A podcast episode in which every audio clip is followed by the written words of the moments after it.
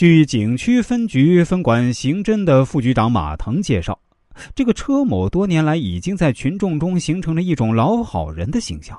如果我们贸然行动，有些群众可能不理解。由于他居住在开阔地带，稍出差错就可能让其逃脱，所以我们详细制定了多套抓捕和审讯方案，同时提前和海州区检察院沟通，提醒他们提前介入。确保抓捕、审讯、起诉快速果断。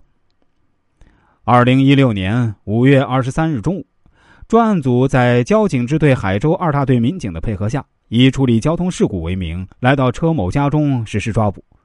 在其露面后，快速上前将其带上车。我又没犯什么事儿，你们带我去哪儿？起初，车某一直很淡定，矢口否认做过违法犯罪的事儿。当民警将手铐铐上的瞬间，他脸上急剧变化，开始冒虚汗。最终，在审讯小组强大的攻势下，车某终于交代了自己伙同景某十八年前的犯罪事实。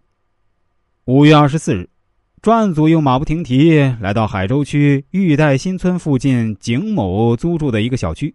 刚进小区啊，就看到一个光头男子迎面而来。见该男子稍作迟疑，熟记于心的侦查人员迅速合围上，将其控制。至此，两名杀人嫌疑人全部归案。真相大白啊！一念劫杀，十八载难眠。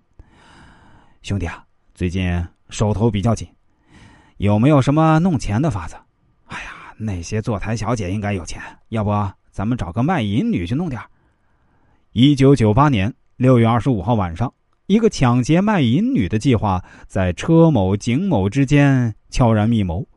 当天晚上，他们便通过传呼机联系上此前认识在南城小龙宫饭店打工的李某，称明天晚上有个鱼湾老板想找他过去玩。李某欣然答应。第二天上午，他们通过传呼机再次进行了联系，约定了见面的时间和地点。二十五岁的李某因路远担心，又找到在饭店一起打工的尹某陪同前往。傍晚时分，他们见面后一起乘车来到鱼湾附近山上。当他们来到鱼湾景区神仙崖处时，车某、景某才露出了狰狞的面孔。车某掏出事先准备好的水果刀，逼他们将随身携带的金戒指、传呼机，还有几百元现金等财物全部交出来。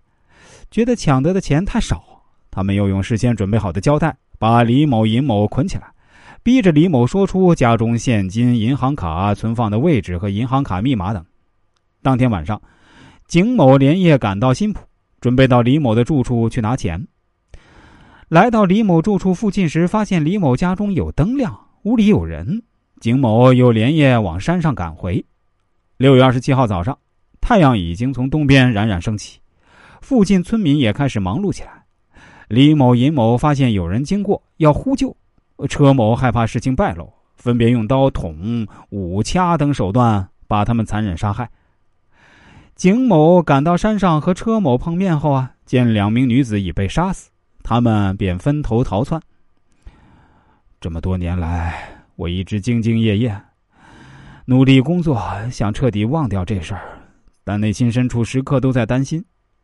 生怕东窗事发呀！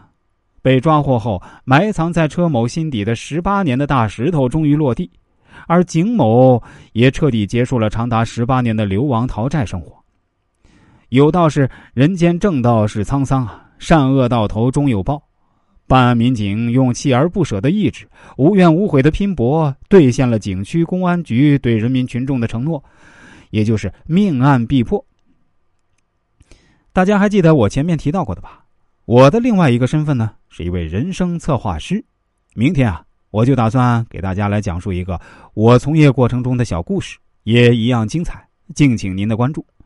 如果您不喜欢听我的这些从业经历呢，当然也可以跳过，直接听我给您讲述的这些大案要案。